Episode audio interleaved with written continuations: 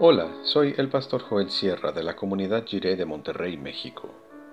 Gracias por escuchar esta breve reflexión devocional y que el Señor te bendiga ahora y siempre.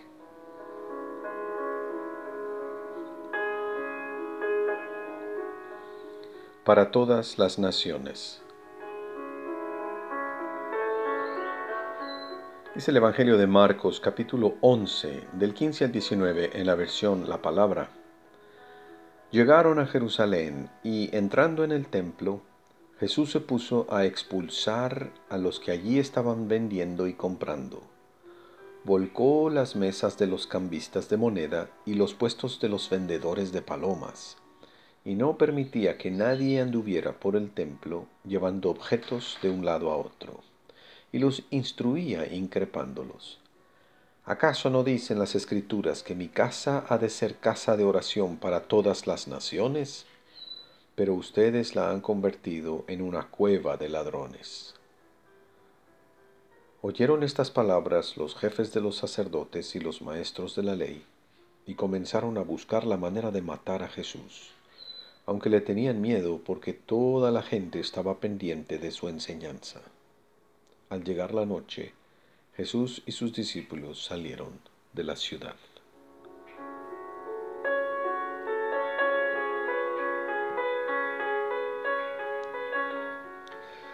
La palabra encarnada de Dios vino a Jerusalén y tuvo una confrontación directa con las autoridades del templo.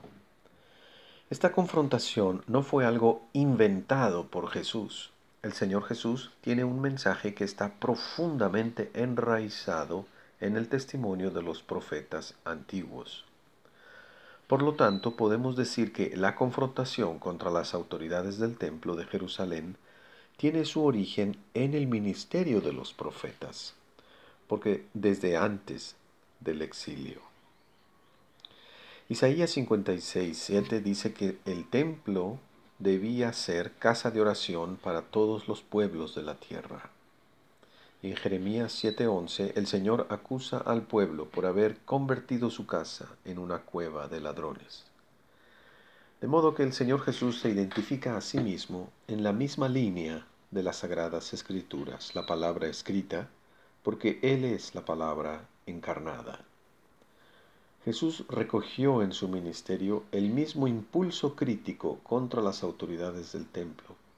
Fue motivado por la misma fuerza, porque es la fuerza del Espíritu. No se trata de un peregrino más, un visitante o turista en Jerusalén. Es el dueño de la casa, ni más ni menos se indignó por el ruido y el ambiente de mercado que llenaba los atrios exteriores del templo. En el diseño del templo, esos patios exteriores eran el único espacio al que podían tener acceso los extranjeros.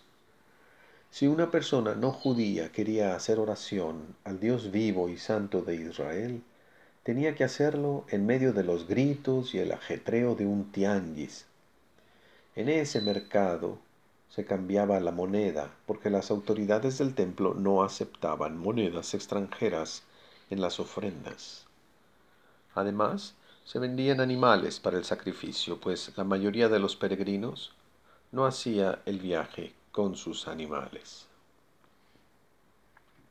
Entonces el Señor Jesús expulsó a los comerciantes para que esos espacios pudieran estar en silencio para que los gentiles pudieran hacer oración. Pensemos en todos los extranjeros a quienes el Señor ha conocido en los relatos del Evangelio, los Gadarenos, la Cirofenicia, los de Decápolis, la multitud que alimentó con siete panes y unos peces. Él es el buen pastor de todas las naciones y quiere que nuestra oración llegue al trono de la gracia de Dios. Oremos. Señor, gracias por abrirnos las puertas de tu casa.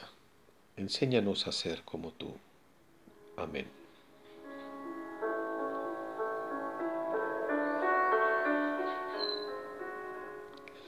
El Señor construye su bendito reino en humildad y para la reconciliación con el Padre Celestial.